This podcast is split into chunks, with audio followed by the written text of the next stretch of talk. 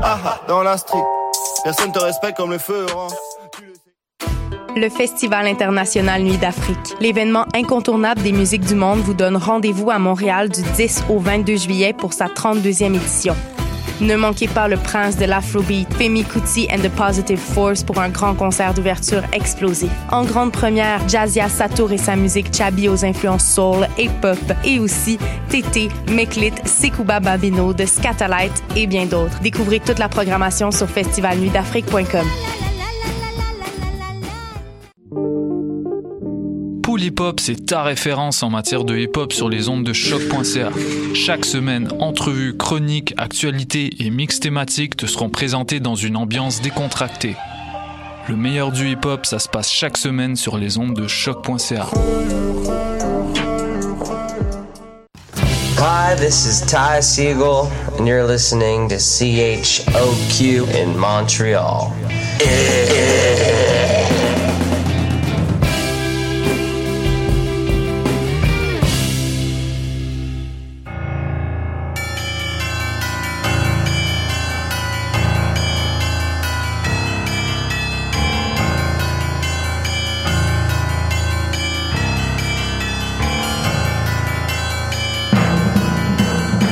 Bonsoir, vous êtes bien sur choc.ca, c'est le tome 23, chapitre 288 de Mission Encre Noire.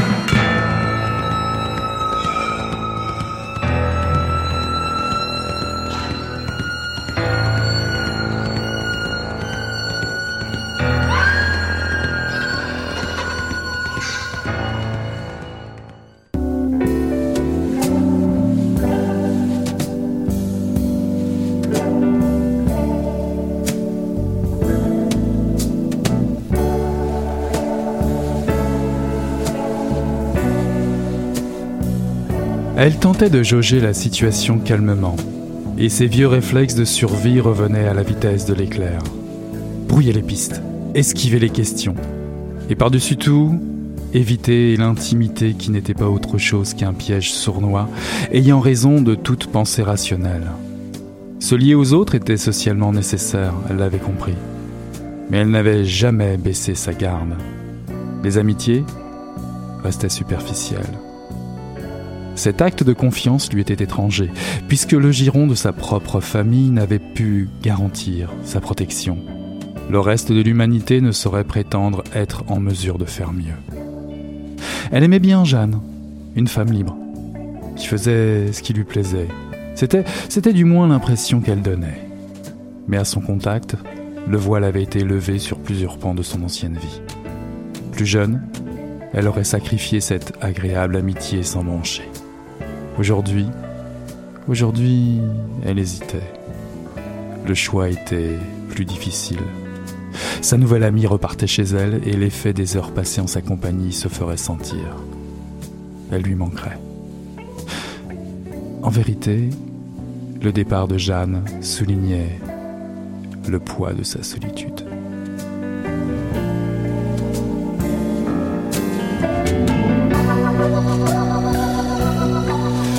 Bonsoir à toutes, bonsoir à tous. Ceci est un extrait de Natalia Z de Chantal Garand, paru en 2018 chez Annika Parence, éditeur.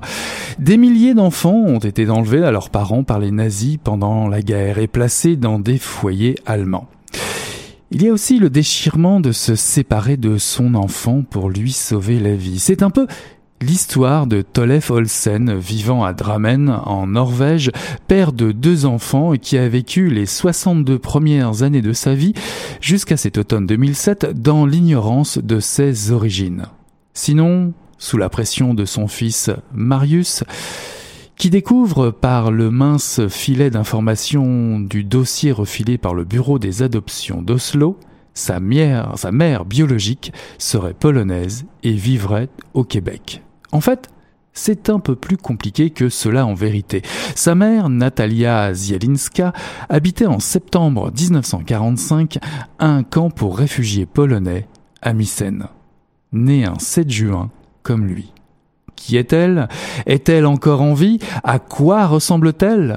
Des questions apparemment légitimes se posent instinctivement. Tout n'est pas si simple. Ce serait trop évident comme le pose ce brillant premier roman de Chantal Garand.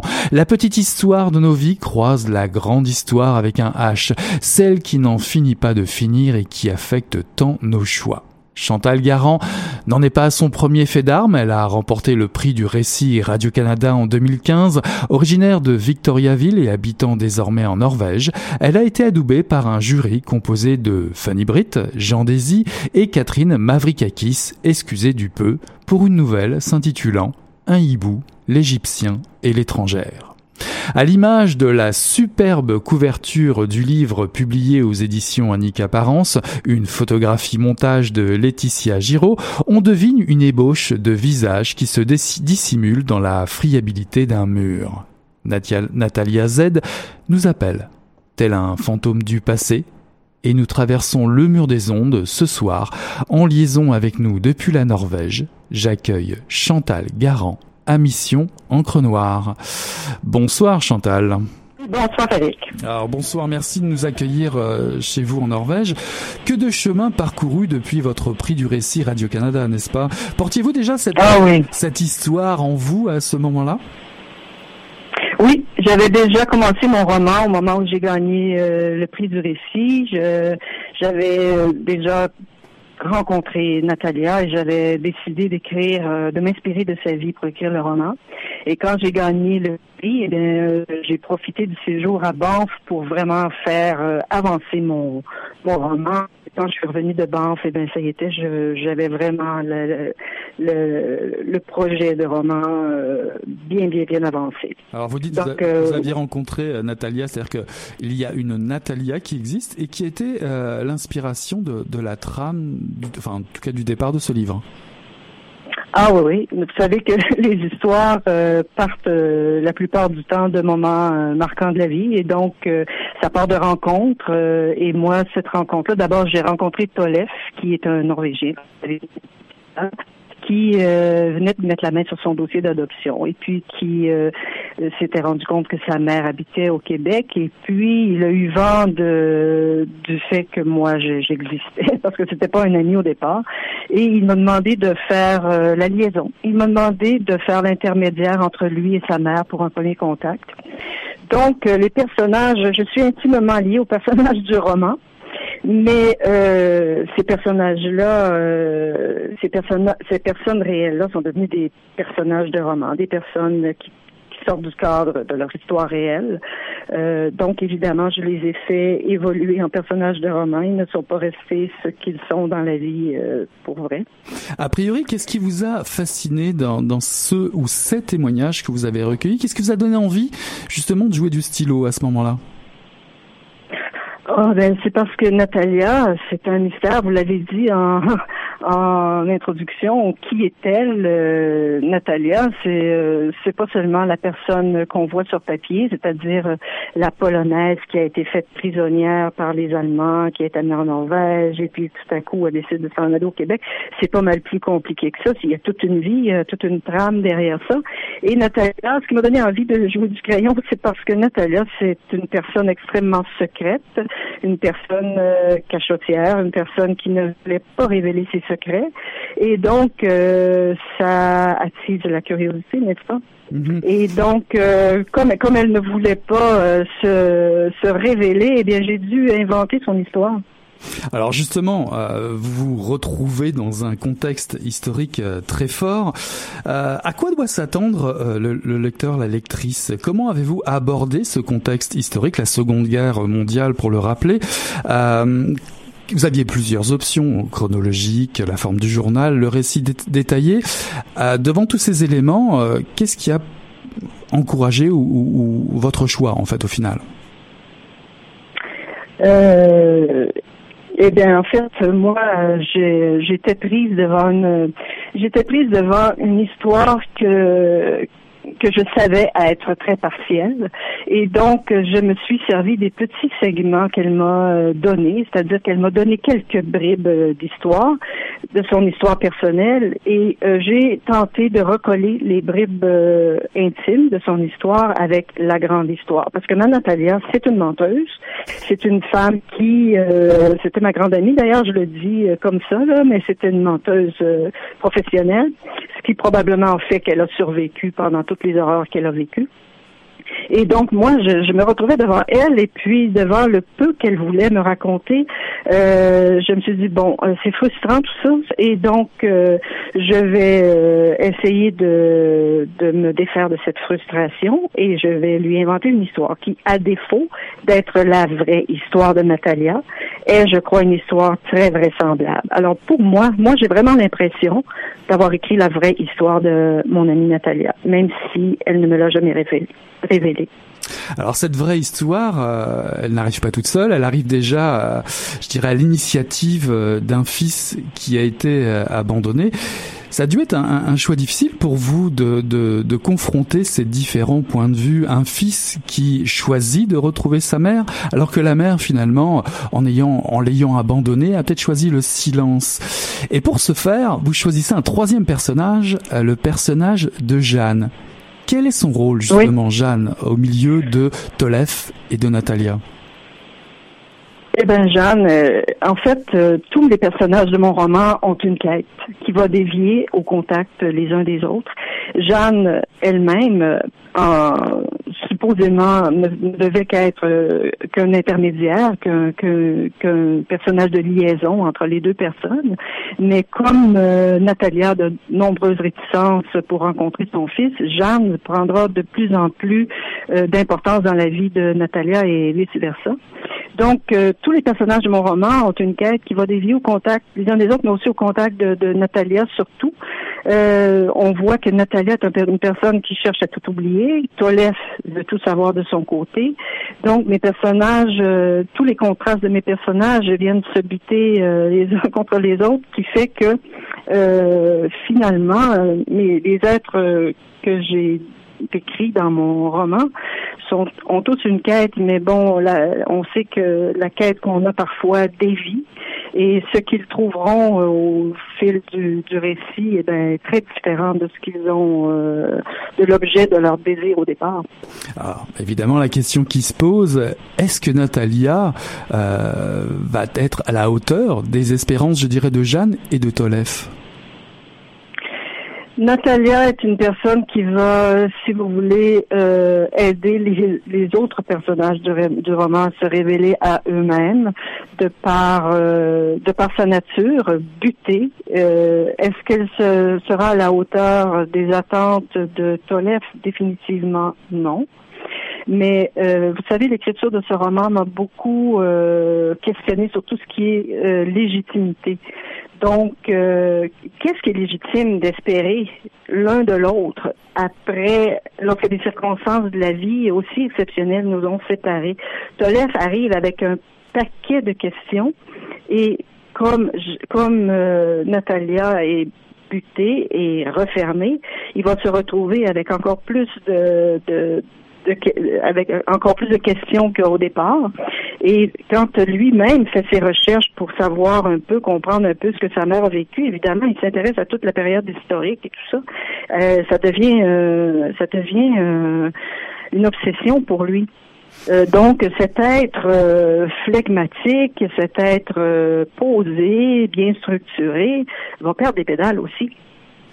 Alors, ce qui est intéressant dans, dans, dans, dans votre roman, qui est même passionnant, bah, quand on cherche un petit peu aussi euh, euh, à propos de vous, on découvre que vous avez travaillé, euh, ou vous travaillez toujours auprès des réfugiés, et, je me suis posé la question, vous qui avez cette expérience, justement, ça va être compliqué et d'aborder un thème comme celui-ci, parce que c'est finalement c'est un thème qui, que vous devez voir revenir assez souvent. Comment se reconstruire lorsqu'on est en fuite, lorsqu'on doit survivre, et, et doit-on forcément le, le partager avec ses enfants C'est quelque chose que vous abordez de façon euh, quotidienne Oui, absolument. Je travaille toujours avec les réfugiés, l'intégration des réfugiés à la société, euh, à la société norvégienne. Euh, en fait, l'écriture du, roman m'a vraiment, vient vraiment en écho avec euh, à ma vie professionnelle, c'est-à-dire que euh, moi, ce genre de situation-là, ce genre de silence-là, je le rencontre régulièrement dans mon travail, et c'est un peu compréhensible du fait que je suis une employée de l'État. Alors, je suis pas nécessairement la personne privilégiée euh, à qui les réfugiés vont raconter euh, les euh, et surtout si ils ont au travers de ces horreurs-là posé des gestes dont ils ne sont pas très fiers. On ce qu'il faut faire pour survivre. et donc, des Natalia, il y en a partout. Il y en a en Syrie, il y en a, en Yougoslavie, il y en a eu en Somalie. Euh, l'histoire de Natalia n'est pas unique, mais elle n'est pas moins tragique pour autant. Alors le titre, de, le euh, titre de votre roman s'appelle Natalia Z. Euh, justement, je rebondis là-dessus. Z, Z, c'est un peu comme euh, le facteur déterminant d'une équation, on dirait une équation à résoudre, mais une, équation qui paraît sans doute impossible parce que finalement c'est un peu vain de, de, de, retourner sur son passé. on ne peut jamais le reconstruire le passé. néanmoins, vos personnages dans la lecture, et puis c'est un peu là où vous confrontez un peu votre lecteur, vos lectrices, c'est vos personnages finalement n'ont pas du tout ce recul. Vous leur donnez pas tous ces, ces éléments tous ces éléments, vous les donnez à vos, à vos, lecteurs et lectrices. Euh, c'est plus difficile de le vivre dans le temps présent. Oui, absolument, mais la souffrance, c'est universel et la culpabilité aussi. Et on verra aussi que, bon, quand on commence à lire le roman, on pense que s'il y a une culpabilité, notre Natalia, dans le fond, euh, sa plus grande culpabilité, ça va être d'avoir abandonné son fils. Mais à la lecture, vous, vous constatez que euh, pour elle, il y a pire euh, que ça, parce que, en fait, quand elle a donné son fils en adoption, elle a été au moins convaincue qu'elle lui permettait de vivre une meilleure vie.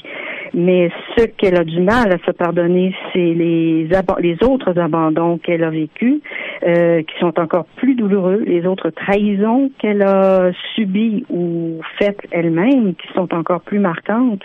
Euh, et elle se culpabilise d'avoir survécu aux gens qui sont demeurés derrière elle.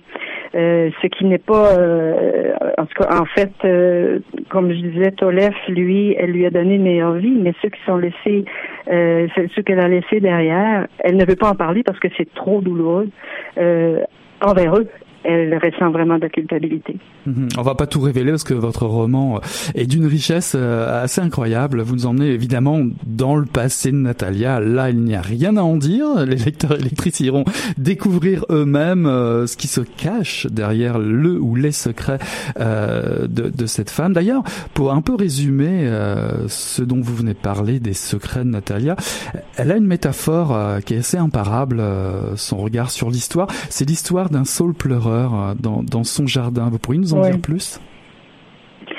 Oui, eh bien, un saule pleureur, vous savez, un saule euh, pleureur, c'est un arbre euh, particulier, c'est un arbre qui est magnifique, mais c'est un arbre aussi qui a des racines qui s'étendent très, très, très profondément en, souterrainement, si vous voulez, sous la sous la terre, et qui, euh, d'ailleurs, moi, quand j'ai grandi euh, chez mes parents, on a dû couper l'arbre parce que les, les, racines s'étendaient euh, s'étendaient jusqu'à la maison, et pour pas que le solage se brise, il a fallu couper l'arbre. Donc, je me suis servi de cette métaphore-là, si vous voulez, pour pour décrire le fait que notre Natalia, dans le fond, la famille, oui, c'est un très beau concept mais dans son cas à elle, le fait que Tolef revenait dans sa vie, c'était pas seulement euh, euh, un événement heureux, c'est-à-dire que pour elle, ça lui rappelait, c'est pas Tolef comme tel, mais ça lui rappelait tout ce qu'elle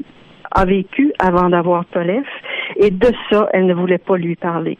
On comprendra les raisons à la fin du livre pourquoi elle ne voulait pas lui en parler. Je veux, je veux pas révéler comme vous avez non, dit. du tout. Mais, mais, mais on comprendra ce qui a fait que euh, ce qui a fait qu'elle était réticente à rencontrer son garçon. En tout cas, il y a des influences euh, qui durent de génération en génération, euh, des silences qui traînent, des failles qui interrogent. Natalia Z est une énigme pas si simple que cela à résoudre, mais passionnante à lire. En tout cas, merci d'avoir été notre invité, euh, Chantal Garand. Déjà un nouveau projet dans, dans, dans votre besace? Oui, absolument. J'ai déjà commencé l'écriture d'un autre euh, roman sur euh, des personnages que c'est aussi inspiré de faits mais c'est des personnes des personnes que je n'ai jamais rencontrées parce que je j'écris ce livre parce que je veux que parce que je pense que c'est pas possible que des gens passent sur terre sans laisser de traces et donc je veux laisser une trace.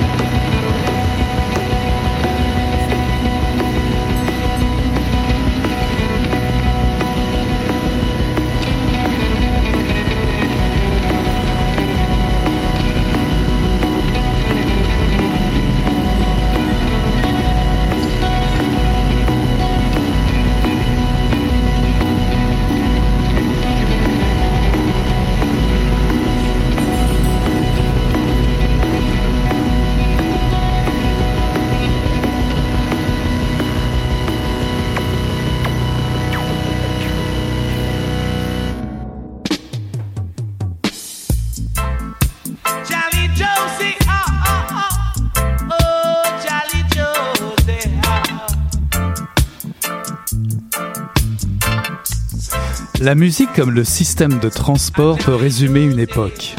Les coasters sont aujourd'hui prisés parce qu'ils sont bien plus vifs et bien plus rapides que les grands bus publics de l'époque socialiste, dont quelques épaves hantent toujours les rues de Kingston pour ramasser ceux qui ne peuvent payer qu'en piécettes.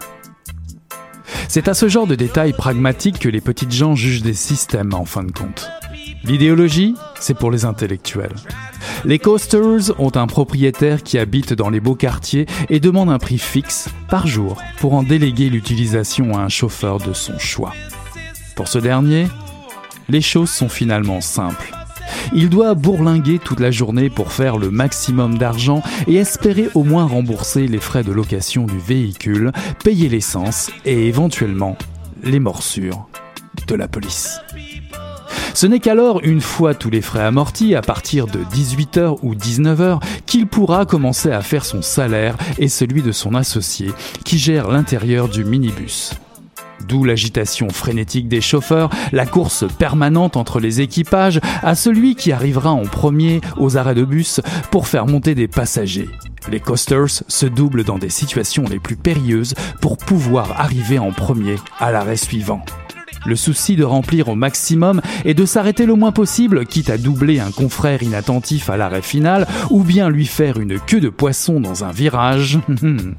Jolly Joseph, le bus socialiste, lent et mal adapté, mais égalitaire, dont les chauffeurs sont des fonctionnaires au salaire miséreux, contre le coaster capitaliste dont le fonctionnement est à l'image du néolibéralisme qui s'impose partout après les 60s. La loi de la jungle urbaine. Don't you drop in a pothole, please, Jolly Josie. A Jolly Josie. Ceci est un extrait de Le mai 68 des Caraïbes de Romain Cruz, paru en 2018 aux éditions Mémoire d'Encrier. 1968 est un symbole, une date à inscrire dans les livres d'histoire, à enseigner, à fêter même. On ne compte plus les journaux qui reprennent de ci, de là, en leur une, l'événement. Le journal Libération en France ou Le Monde en ont fait des numéros spéciaux, des débats et j'en passe. Mais de quelle révolution s'agit-il? De quelle histoire parle-t-on? Ici, nous abordons d'autres côtes, un autre versant ignoré, inconnu de ces années de rébellion, le 68 des Caraïbes. Une lecture qui change tout, qui pourrait bien redéfinir la portée de ce moment de l'histoire contemporaine. Romain Cruz nous ouvre un champ de réflexion sur les grands mouvements populaires des années 60 et 70. Et vous savez quoi? Il nous concerne tous et toutes. La Caraïbe de ces années-là, comme on l'appelle communément, est un laboratoire économique, politique et social qui annonce des lendemains qui déchantent pour l'ensemble de la planète. On se révolte à Pointe-à-Pitre, à Grenade, au Suriname, tandis que la lutte pour les droits civiques fait rage aux États-Unis, la France s'embrase, De Gaulle est évincé, Kennedy est abattu en 1963 à Dallas. La finance mondiale se frotte les mains, la map monde est, à sa portée. La Caraïbe de mai 68 devient un terrain de jeu idéal pour faire fructifier ses avoirs et préparer l'avenir. Romain Cruz nous avait déjà prévenu dans son précédent ouvrage paru chez Mémoire d'Encrier, Une géographie de la Caraïbe.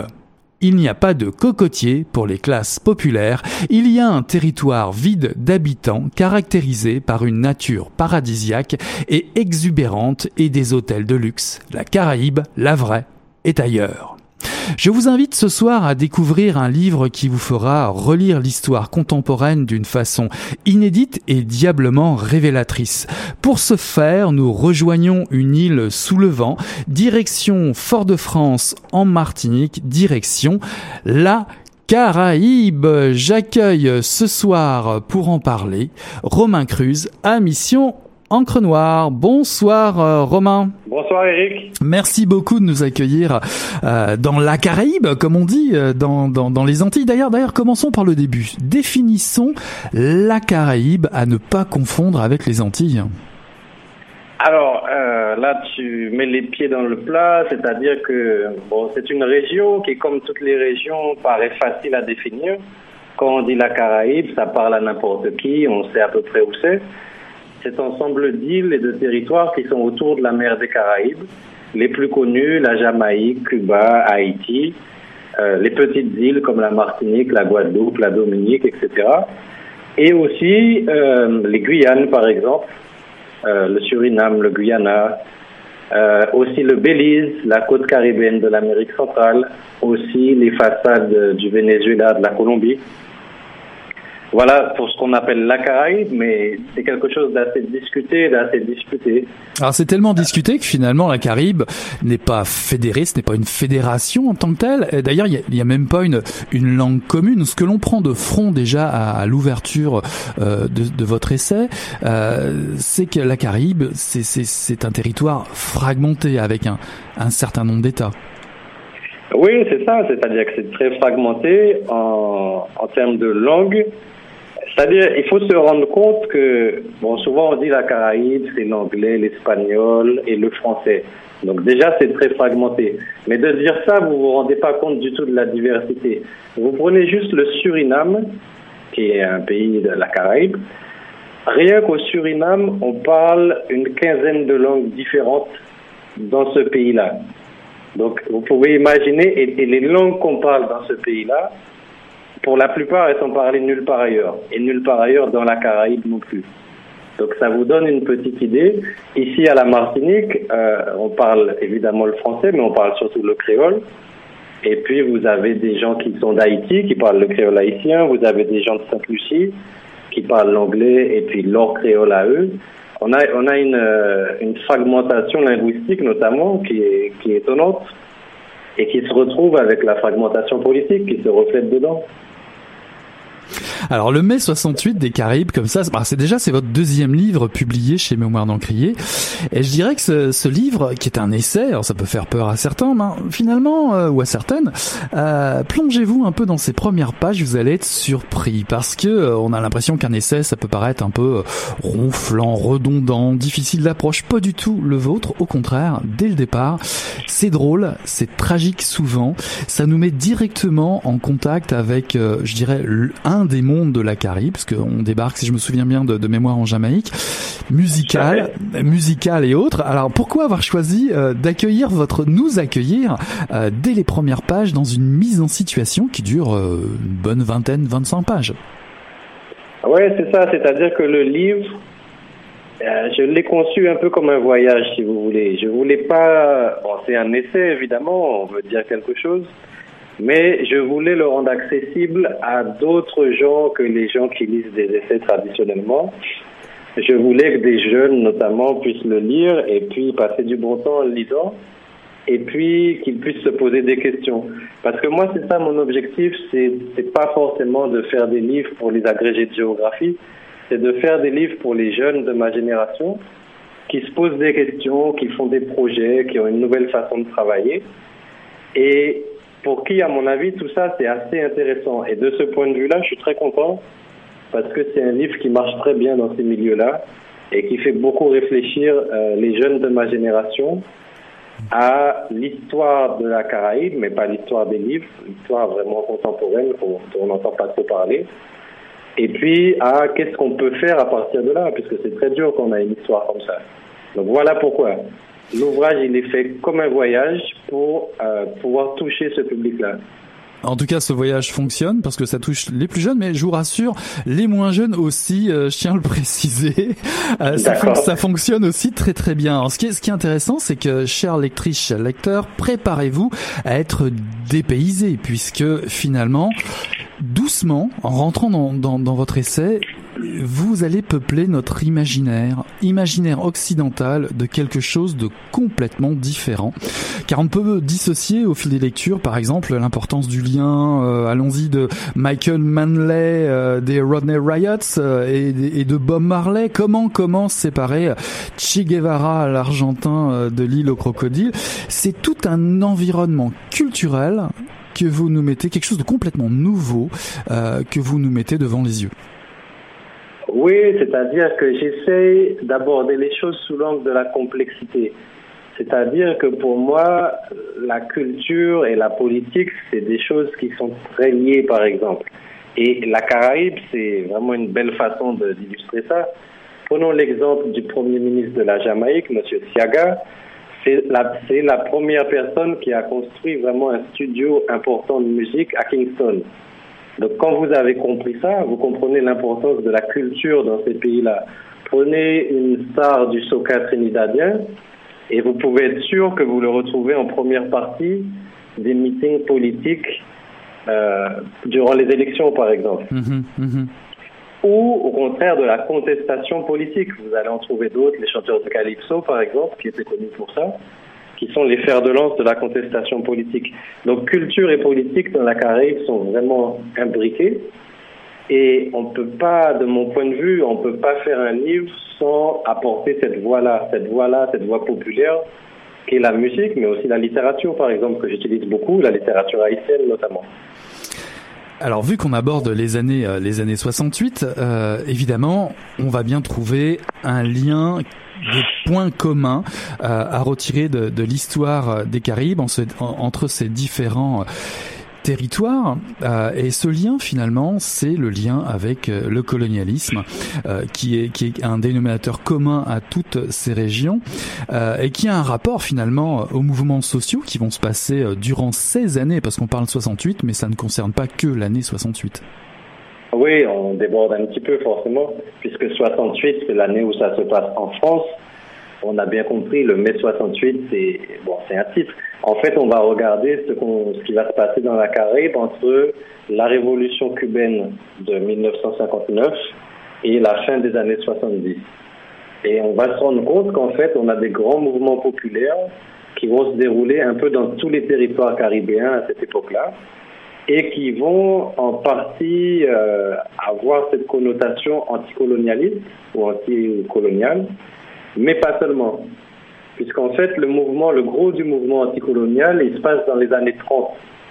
Dans les années 30, vous avez des grandes figures syndicalistes qui émergent dans la Caraïbe et qui vont petit à petit devenir les premiers ministres de, euh, des îles caribéennes indépendantes.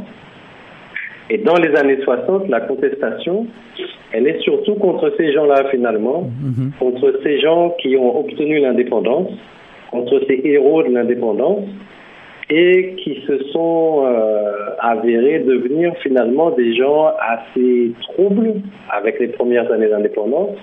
Et on va même plus parler de colonialisme à cette époque, on commence à parler d'impérialisme et on commence à parler de nouvelles puissances, les États-Unis, mais aussi le Canada d'ailleurs. Mhm, tout à fait. La, la grande révolution à Trinidad, elle commence devant la Banque royale du Canada. Exactement. Mais ça, on va y revenir un petit peu plus tard parce que j'aimerais que vous nous parliez d'une chose, parce que alors, restons un peu dans le dépays- dépaysement, parce que vous nous amenez encore de façon progressive à parler évidemment de colonialisme, d'impérialisme. Mais avant toute chose, vous commencez par le début évidemment, en nous parlant euh, de philosophie. Et là, j'ai trouvé ça Ouais. fantastique. Vous allez nous faire, vous êtes, vous êtes quasiment poète euh, dès le début du, de, de votre essai. Vous nous parlez de quelque chose qu'on connaît un petit peu moins ici, c'est euh, cette pensée des traces, c'est-à-dire euh, cette pensée développée par euh, l'écrivain martiniquais Édouard Glissant. La pensée des traces et aussi, euh, on, on va dire, la, la réalité des côtes, la réalité des deux côtes. Pourriez-vous nous en dire un petit peu plus sur ces deux aspects? D'accord. Alors, la pensée de la trace, c'est la pensée, si vous voulez, opposée à la pensée de la route. Glissant, il a une, euh, dichotomie comme ça qui oppose la route à la trace. La route, c'est quoi dans la Caraïbe à cette époque-là? La route, c'est ce qui relie l'usine, le champ de canne et le port. C'est-à-dire, c'est une veine d'extraction, si vous voulez, la route. C'est dur, c'est là-dessus que les camions roulent et qu'ils amènent la production vers le port et du port, c'est exporté. La trace, au contraire, c'est un petit chemin qu'on ouvre avec son foot-là en marchant à pied dans la, dans la montagne, si vous voulez. C'est un chemin qui est assez sensible, qui peut disparaître rapidement. Et c'est là toute la, toute la puissance un peu de la pensée de Glissant. C'est-à-dire que lui nous encourage plutôt à aller vers les traces, moins vers les routes. Et puis il y a derrière tout un symbole de la culture aussi antillaise qui est une culture de la trace, qui a cette fragilité de la trace qui peut disparaître rapidement, mais qui a aussi cette, euh, beauté et cette poétique. Donc ça c'est pour la pensée de la route et de la trace. Et donc le livre c'est aussi une façon de d'aborder les grandes voies de développement qu'on a choisies à cette époque-là dans la Caraïbe Mhm. et de, et de montrer comment c'était ces voies de la, de la route, finalement, ces voies très dures qui ont été choisies, que j'appelle la portoricanisation, Mhm, tout à fait, oui. à l'opposé de la pensée de la trace. Et donc une partie de la réflexion, c'est aussi de savoir ce qu'on a fait en opposition, notamment à Cuba, cette grande révolte contre le modèle de développement occidental. Est-ce que c'était justement une philosophie de la trace ou est-ce que c'était pas une autre de ces idéologies de l'époque, une autre grande idéologie de la route, elle aussi opposée à notre culture de la trace Ouais, d'ailleurs, c'est un des, ouais, tout à des débats de l'ouvrage. C'est pour ça que je voulais vous amener à, à en parler euh, aussi. Puis c'est aussi, euh, j'ai commencé à en parler tout à l'heure, mais aussi l'idée de la côte. Ça aussi, il faut il faut se mettre en termes, en positionnement géographique, comprendre c'est quoi une île, euh, quelle, quelle est la symbolique derrière les deux côtes autour d'une île dans la, dans la Caraïbe. Alors, la symbolique que je développe ici, c'est que l'île caribéenne, fondamentalement, c'est une côte atlantique et une côte caraïbe. Donc, c'est complètement banal de dire ça, c'est comme ça qu'est une île de la Caraïbe. Mais la symbolique qui est derrière, c'est que l'île caribéenne, elle est tournée vers deux horizons. Le premier horizon, c'est donc l'horizon atlantique. Et derrière l'Atlantique, c'est bien sûr l'Europe, les États-Unis, c'est tout ce qui peut relier le monde caraïbe à ce monde-là, c'est toute une histoire. Alors que la côte caraïbe, qui est très différente d'ailleurs euh, sur un aspect paysager, elle, elle, c'est la côte qui nous relie, qui relie les îles entre elles. C'est la côte plus calme d'ailleurs, c'est la côte où la mer est moins agitée, mais c'est aussi la côte plus sèche, plus rocailleuse. Et c'est finalement la côte de cette pensée de la trace, là, de cette, ce développement plus autocentré ou plus caribéen en tout cas. En tout cas, C'est cette, la- ouais, et c'est cette pensée de la trace, c'est c'est c'est cette cette pensée fondamentale euh, qui qui finalement arrive, qui pose en fait un dilemme. Euh, les États naissants euh, vont-ils réussir à se débarrasser de la colonisation euh, européenne ou autre aux abords de 68 Est-ce que ce dilemme se pose juste entre le choix entre indépendance totale et Ben dans votre réflexion à vous, on se rend compte que hmm, il y a une troisième voie. Vous en avez parlé tout à l'heure, qui s'est posée, cette fameuse portoricanisation. Qu'est-ce à dire Et, et j'imagine que très vite vous allez nous parler de cette pensée néolibérale et ce fameux socialisme fabien. Alors c'est ça. Ce que l'idée que je développe dans le livre, c'est que on a ce système néolibéral dont on entend parler tout le temps, dont on parle un peu à tort et à travers d'ailleurs, sans bien toujours saisir les, nuances.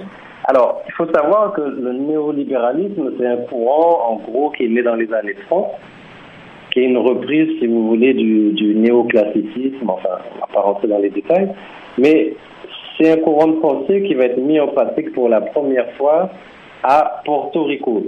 Alors, c'est très important de dire que c'est à Porto Rico, puisque Porto Rico, c'est une colonie des États-Unis.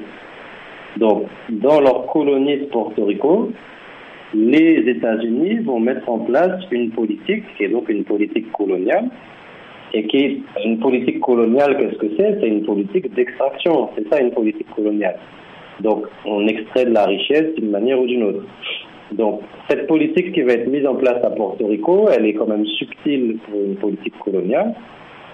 C'est la politique qui est justifiée par le développement. C'est à cette époque-là qu'on invente le terme de développement. Avant ça, la politique coloniale classique européenne, vous savez bien qu'elle était justifiée au nom d'autre chose. Elle était justifiée au nom de la civilisation. Donc là, on a un changement de paradigme. Les Européens faisaient leur colonialisme en disant qu'ils apportaient la civilisation. Les Américains, les États-Unis vont arriver avec un autre paradigme. Ils vont dire, nous, on vient vous aider à vous développer. Et en arrivant à Porto Rico, dans leur colonie, je répète, ils vont dire aux Portoricains, c'est très simple, vous, vous êtes une colonie agricole, les Européens vous ont façonné comme ça, aujourd'hui le sucre, ça vaut plus rien, et donc, si vous voulez vous développer, il va falloir euh, passer à l'industrialisation. Mais votre problème, c'est que de un, vous ne savez pas faire, puisque vous ne faites que de l'agriculture, et de deux, vous n'avez pas les moyens de le faire financier.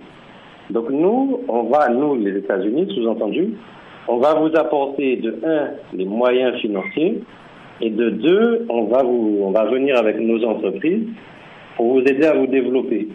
Le résultat, c'est ce qu'on a appelé plus tard, un peu de manière ironique, l'industrialisation par invitation. C'est-à-dire qu'on va finalement, le territoire portoricain va inviter les industries étrangères à venir travailler sur son sol. C'est ça le principe de la portoricanisation et c'est ça tout le principe du néolibéralisme. Si vous regardez l'Organisation mondiale du commerce, c'est tout à fait ça son principe. C'est basé sur les investissements directs à l'étranger et c'est comme ça qu'on mesure la bonne santé d'une économie. Il y a beaucoup d'investissements directs qui viennent de l'étranger. Son économie est très ouverte, on dit, c'est-à-dire qu'elle est très accueillante pour ces, pour ces industries étrangères. Et la conséquence, elle est logique, c'est-à-dire que vous aurez des points positifs. Vous allez avoir du travail, puisqu'il y aura des industries chez vous. Et négatif, elle est tout aussi logique, c'est que c'est pas vous qui allez faire les bénéfices.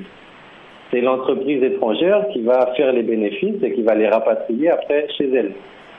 Donc c'est avec ce système qu'on va créer un, une nouvelle personne qui est le travailleur pauvre. Avant, on avait un problème de chômage dans la Caraïbe, puisqu'il n'y avait plus de boulot dans l'agriculture. Maintenant, il y aura du travail, mais vous serez un travailleur pauvre. Et l'exemple typique de ce travailleur pauvre, c'est l'employé de zone franche en Haïti, en République dominicaine, à la Jamaïque, qui gagne un euro par jour comme salaire, ou un dollar par jour comme salaire. Alors, voilà le système. Ouais, alors c'est quand même assez étonnant. Alors, évidemment, on n'est pas à ces niveaux de salaire ici, euh, en- pour résumer, on va dire en Occident. Mais on a vraiment l'impression que cette mondialisation, on peut peut-être euh, l'appeler comme ça, euh, bah finalement, le- la Caraïbe a servi un petit peu de laboratoire, ou en tout cas de théâtre de répétition pour ce qui allait se passer euh, dans d'autres endroits du monde. Mais c'est exactement ce que je dis. C'est-à-dire que pour moi, le, néo- le néolibéralisme, il commence à Porto Rico dans les années 40. Et comme ça marche très bien du point de vue des gens qui l'ont mis en place, on va répéter le processus. Souvent, on dit que le premier essai néolibéral, c'est le Chili de Pinochet. Eh bien, en fait, le Chili de Pinochet, il vient juste après. Ça, c'est avec la fameuse école de Chicago, l'école d'économie. Et c'est là qu'on retombe sur nos pieds, puisque on a un économiste caribéen qui s'appelle Arthur Lewis, qui est originaire de Sainte-Lucie, et, et qui va devenir le prix Nobel d'économie, ce qui est incroyable comme récompense pour un petit économiste caribéen, si vous y pensez. Et pourquoi il va devenir prix Nobel? Parce qu'il va inventer l'économie du développement, qui est une, euh, une critique positive de ce qui se fait à Porto Rico, de ce modèle de développement portoricain, qui est une façon de dire que c'est formidable ce que- ce qu'on fait à Porto Rico, parce que ça nous sort du colonialisme européen. C'est une porte de sortie, ce, ce néolibéralisme. Et pour boucler la boucle, juste sur ce point-là, Arthur Lewis, il, sera, il va recevoir son prix Nobel d'économie pour ses travaux là-dessus, en binôme avec le directeur de l'école d'économie de Chicago, qui a fait le même travail que lui au Chili, dans le Chili de Pinochet. Voilà. La boucle est bouclée. Alors, tiens, vous Exactement. choisissez, exactement. Vous choisissez, en fait, de, on, l'a bien compris, euh, de rentrer dans le récit détaillé, en fait, et très passionnant de différents événements euh, qui se sont passés dans les différents endroits, les îles ou le continent. Euh, vous, vous nous amenez à connaître des personnages, euh, les uns plus, plus ou moins fameux que les autres. Ben, vous citez Arthur Lewis à Sainte-Lucie, mais on pourrait citer Eric Williams à Port-au-Spain, euh, à Trinidad. Pourquoi pas Haïti, Papadoc ou, ou Toussaint l'ouverture à travers l'histoire. Euh, tout ça pour dire, euh, prenons un exemple en particulier. Prenons euh, les Antilles. Prenons Aimé Césaire, à lui tout seul, un, portrait vibrant et symptomatique finalement de, la- toute la problématique du lien avec l'empire colonial. Oui, c'est ça. Donc, ce que j'essaye de faire dans le livre, parce que forcément, c'est un peu barbant la théorie, comme je viens de, je viens de vous expliquer sur le néolibéralisme, etc. Tout ça, c'est un peu barbant et ça donne pas envie de lire. Donc, ce que j'essaye de faire dans le livre, c'est de faire le portrait vraiment détaillé de ces grands personnages caribéens. Donc, notamment Eric Williams, vous avez vu, j'ai fait un portrait assez long. J'essaye vraiment de retourner dans, dans l'enfance du personnage, j'essaye de voir qui étaient ses parents, qu'est-ce qu'il dit de lui-même aussi, c'est très intéressant comment il se présente. Ouais. Eric, Eric Williams, ce qui est passionnant, c'est qu'il est parti de Trinidad. C'était un blanc et il est revenu de ses études, c'était un noir. Ça, c'est dans la façon dont il se présente et dont il se conçoit lui-même. Mhm. Et donc, pour dériver jusqu'à Aimé Césaire, Aimé Césaire, c'est symptomatique de ce rapport avec l'Occident. Ce qui est vraiment intéressant dans ce que fait Césaire, c'est que lui, ça va être un des seuls qui ne va pas demander l'indépendance pour son, pour son territoire. Césaire, il va sentir que l'indépendance, c'est plus une imposture qu'une posture, si vous voulez, à cette époque-là. Pour lui, l'indépendance, il va même la combattre finalement, parce qu'il sera opposé aux indépendantistes. Pour lui, l'indépendance, c'est une façon de faciliter le travail de l'ancien, de l'ancienne métropole en acceptant qu'elle se débarrasse de vous au moment où vous n'êtes plus rentable. C'est ce que font les Anglais avec ce qu'ils appellent le bidonville de l'Empire. C'est-à-dire les îles ne rapportent plus parce que l'économie agricole n'est plus aussi rentable, le sucre n'est plus aussi intéressant. Et donc tout d'un coup, une fois que le sucre n'est plus intéressant, la Grande-Bretagne se débarrasse de ses colonies. Mais elle s'en débarrasse pas comme ça. Elle dit que c'est pour, c'est par philanthropie, c'est pour l'indépendance, etc., par humanisme. Et mais Césaire, lui, il va combattre ça. Il va se dire, l'indépendance, c'est bien à terme, mais tout de suite, la France doit assumer ce qu'elle a fait. Elle nous a fait colonie, et bien maintenant, elle va devoir nous donner l'égalité avec les autres citoyens français. Et donc ça, c'est vraiment révolutionnaire comme, pensée si on se replace dans le contexte des années 60 et 70, où tous les pays s'empressent de demander leur indépendance. Mhm.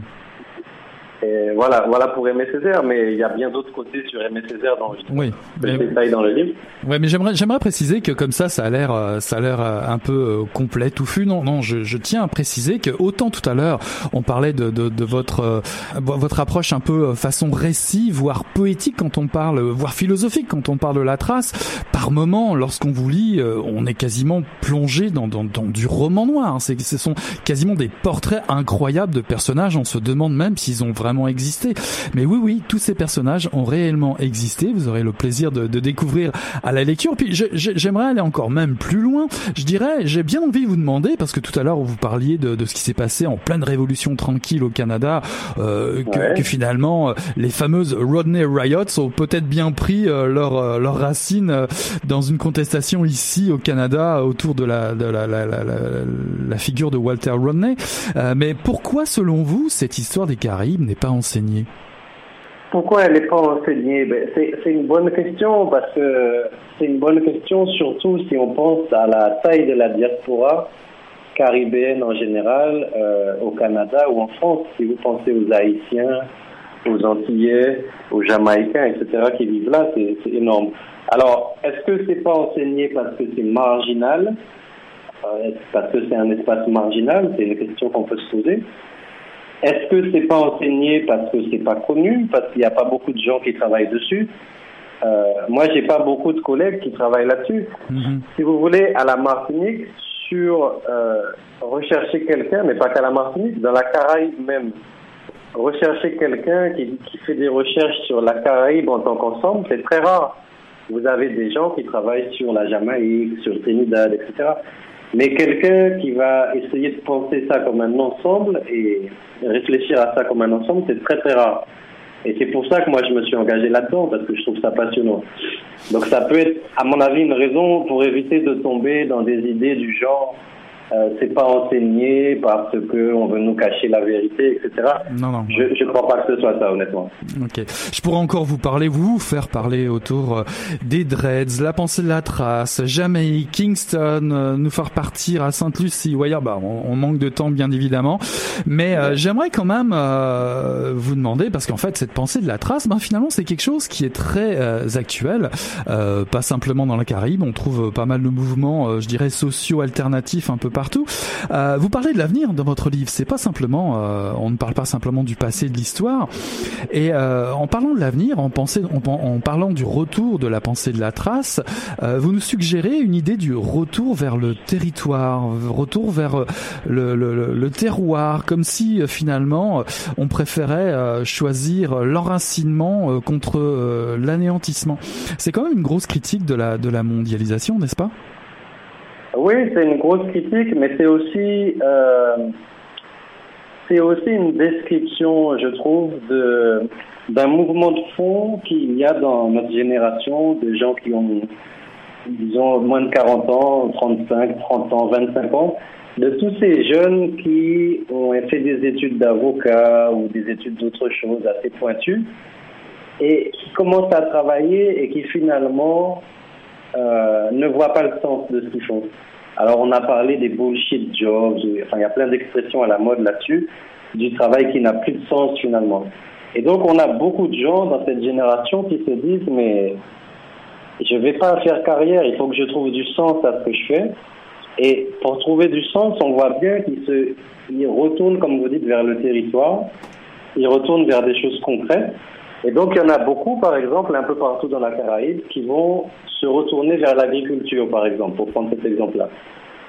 L'agriculture, c'est quelque chose, la moyenne d'âge des agriculteurs caribéens, c'est 60 ans, 55 ans. C'est quelque chose de vieux, de, qui n'est pas à la mode, etc. Mais ces jeunes, ils y retournent avec une dynamique tout à fait nouvelle, à, à, porté un peu par cet élan là sur la permaculture, Mhm. sur la, la synthropie, etc. Et chacun dans son domaine, on va créer des activités finalement qui vont le plus en plus dans ce sens-là. Et c'est pour ça que j'ai toute cette réflexion qui s'appelle Et maintenant, en conclusion du, de l'ouvrage, parce que c'est cette réflexion qu'on a avec ces jeunes-là un peu partout dans la Caraïbe et qu'on veut vraiment développer. Donc si vous voulez, l'idée de l'ouvrage, c'est qu'est-ce qu'il y a eu dans les années 60 comme grandes idéologies ben, c'est ces deux grandes idéologies de la gauche et de la droite, le socialisme et puis le conservatisme, si vous voulez, et puis bien sûr le néolibéralisme. Voici ce qui a été fait, voici les impasses dans lesquelles on est arrivé. Et nous, aujourd'hui, qu'est-ce qu'on fait avec ça? Est-ce qu'on va pleurer? Est-ce qu'on va rien faire parce qu'on est découragé? Ou est-ce qu'on va quand même faire autre chose? C'est ça toute l'idée de cette, euh, cette conclusion et de cette réflexion que vous avez lue sans doute sur le, un chef de village d'une île du Pacifique Oui, exactement. qui vient en Europe il y a quelques décennies et qui regarde les Blancs travailler et qui euh, décrit tout ça de manière assez poétique et assez intéressante. Et voilà, c'est ça, c'est ça toute la réflexion sur, sur ce qu'on fait, sur la façon dont on travaille notamment, sur le sens même du mot travail. Comme je l'ai retrouvé dans l'étymologie, le travail, l'étymologie, c'est un poteau auquel on enchaîne un bœuf pour qu'il fasse tourner un moulin. Donc, est-ce que c'est ça vraiment qu'on veut faire? Est-ce que c'est ça l'activité qu'on veut développer? Voilà, c'est ça le sens de la réflexion.